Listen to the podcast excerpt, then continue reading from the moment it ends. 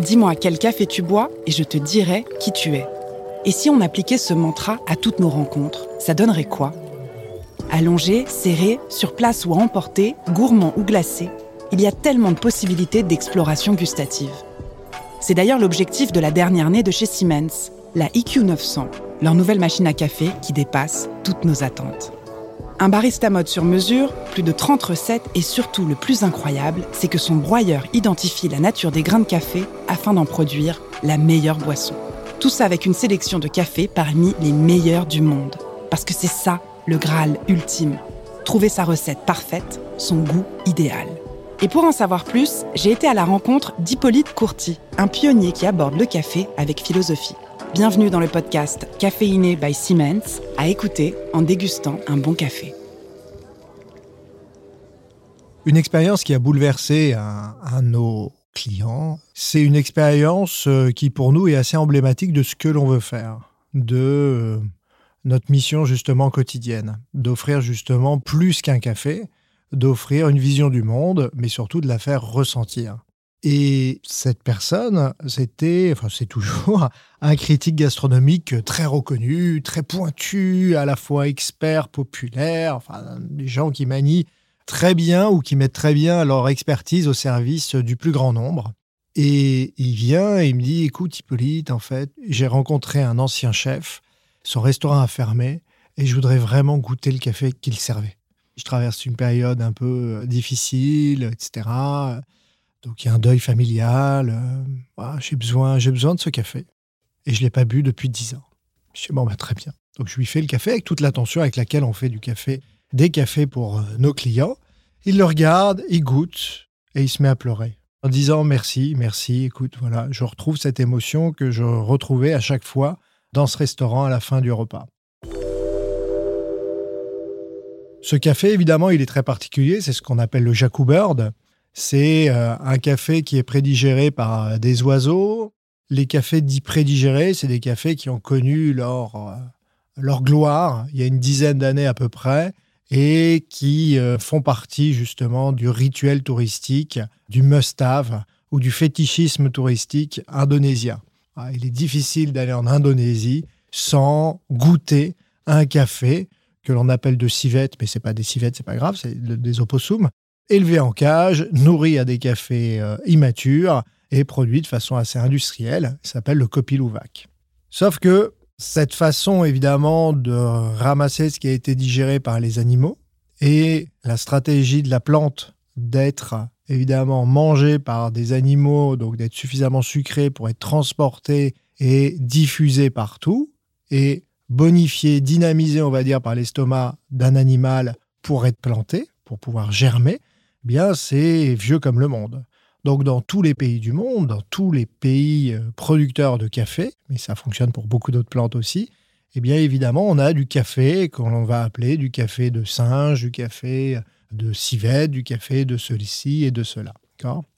Là on est au cœur de la diffusion des espèces au niveau euh, planétaire et la diffusion des espèces sans l'homme. C'est un point aussi important. C'est qu'ils n'ont pas besoin de nous un ami, Enrique Sloper, venait du monde de la mode et a hérité de la plantation de son grand-père. Plantation dans un terroir pas très intéressant à l'époque. Et lui, il était fan de vin. C'est comme ça qu'on s'est rencontrés. Fan de vin biodynamique notamment. Et puis en arrivant dans sa plantation, il s'est dit bon, eh bien effectivement, je n'y connais rien dans le café. Il faut que j'apprenne. Et puis il a vu euh, les gens qui travaillaient prendre des fusils et puis tirer sur des oiseaux, des gros volatiles, de la taille d'un faisan grosso modo, aussi volatile qu'un faisan, donc effectivement assez sédentaire, donc facile à tirer grosso modo, et qui sont euh, une plaie pour les producteurs de café puisqu'ils bouffent toutes les cerises.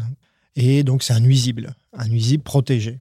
Mais euh, de faire du jacou à la cascara, c'est-à-dire à la peau ou aux fruits du café, c'est vraiment l'un des plats typique au Brésil chez les producteurs à la saison justement des, récoltes pour éviter que les jacous euh, mangent tout. Donc c'est un peu nos étourneaux à nous, mais en beaucoup plus gros. il y a beaucoup plus à manger.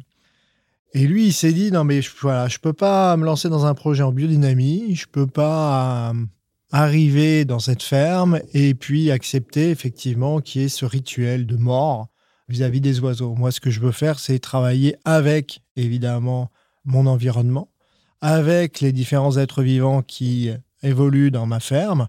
Donc, on dirait hier, ou on disait hier, avec la nature, et non pas contre. Et du coup, il a entendu parler, évidemment, du Copilouvac. Lui, venant de la mode et du marketing, il s'est dit bingo, je vais vendre le café le plus cher du monde. Et en plus, je vais sauver ces, ces. Donc 12 ans après, qu'est-ce qui se passe? Eh bien, sa ferme est une réserve euh, classée pour les jacous. Il y a 12 espèces qui vivent sur place. Et puis, il a fait l'un des cafés les plus chers du monde que vous retrouvez à, plus de 2000 euh, livres sterling chez Harrods à Londres. Et donc, c'est un café prédigéré en biodynamie. Et c'est l'anti-café, si je puis dire, puisque euh, toute la caféine est digérée lors de la digestion, justement et des arômes absolument incroyables apparaissent par la digestion. Si je peux faire une incursion peut-être sur euh, la fermentation, donc le café est fermenté, on ne le sait pas bien. Peu de gens le savent. Le thé aussi, enfin, certains thés sont fermentés. La fermentation, l'homme adore parce que ça lui permet de mieux digérer ce qu'il ingère, évidemment, comme la cuisson. Mais c'est un autre intérêt, c'est que ça développe les arômes. Si vous prenez du cru, par exemple, sur une cerise de café, on a 30 molécules aromatiques, à peu près 30 marqueurs. Et si vous prenez le café torréfié, on en a entre 800 et 1200. Donc bien plus que le vin, par exemple, qui plafonne difficilement à 500.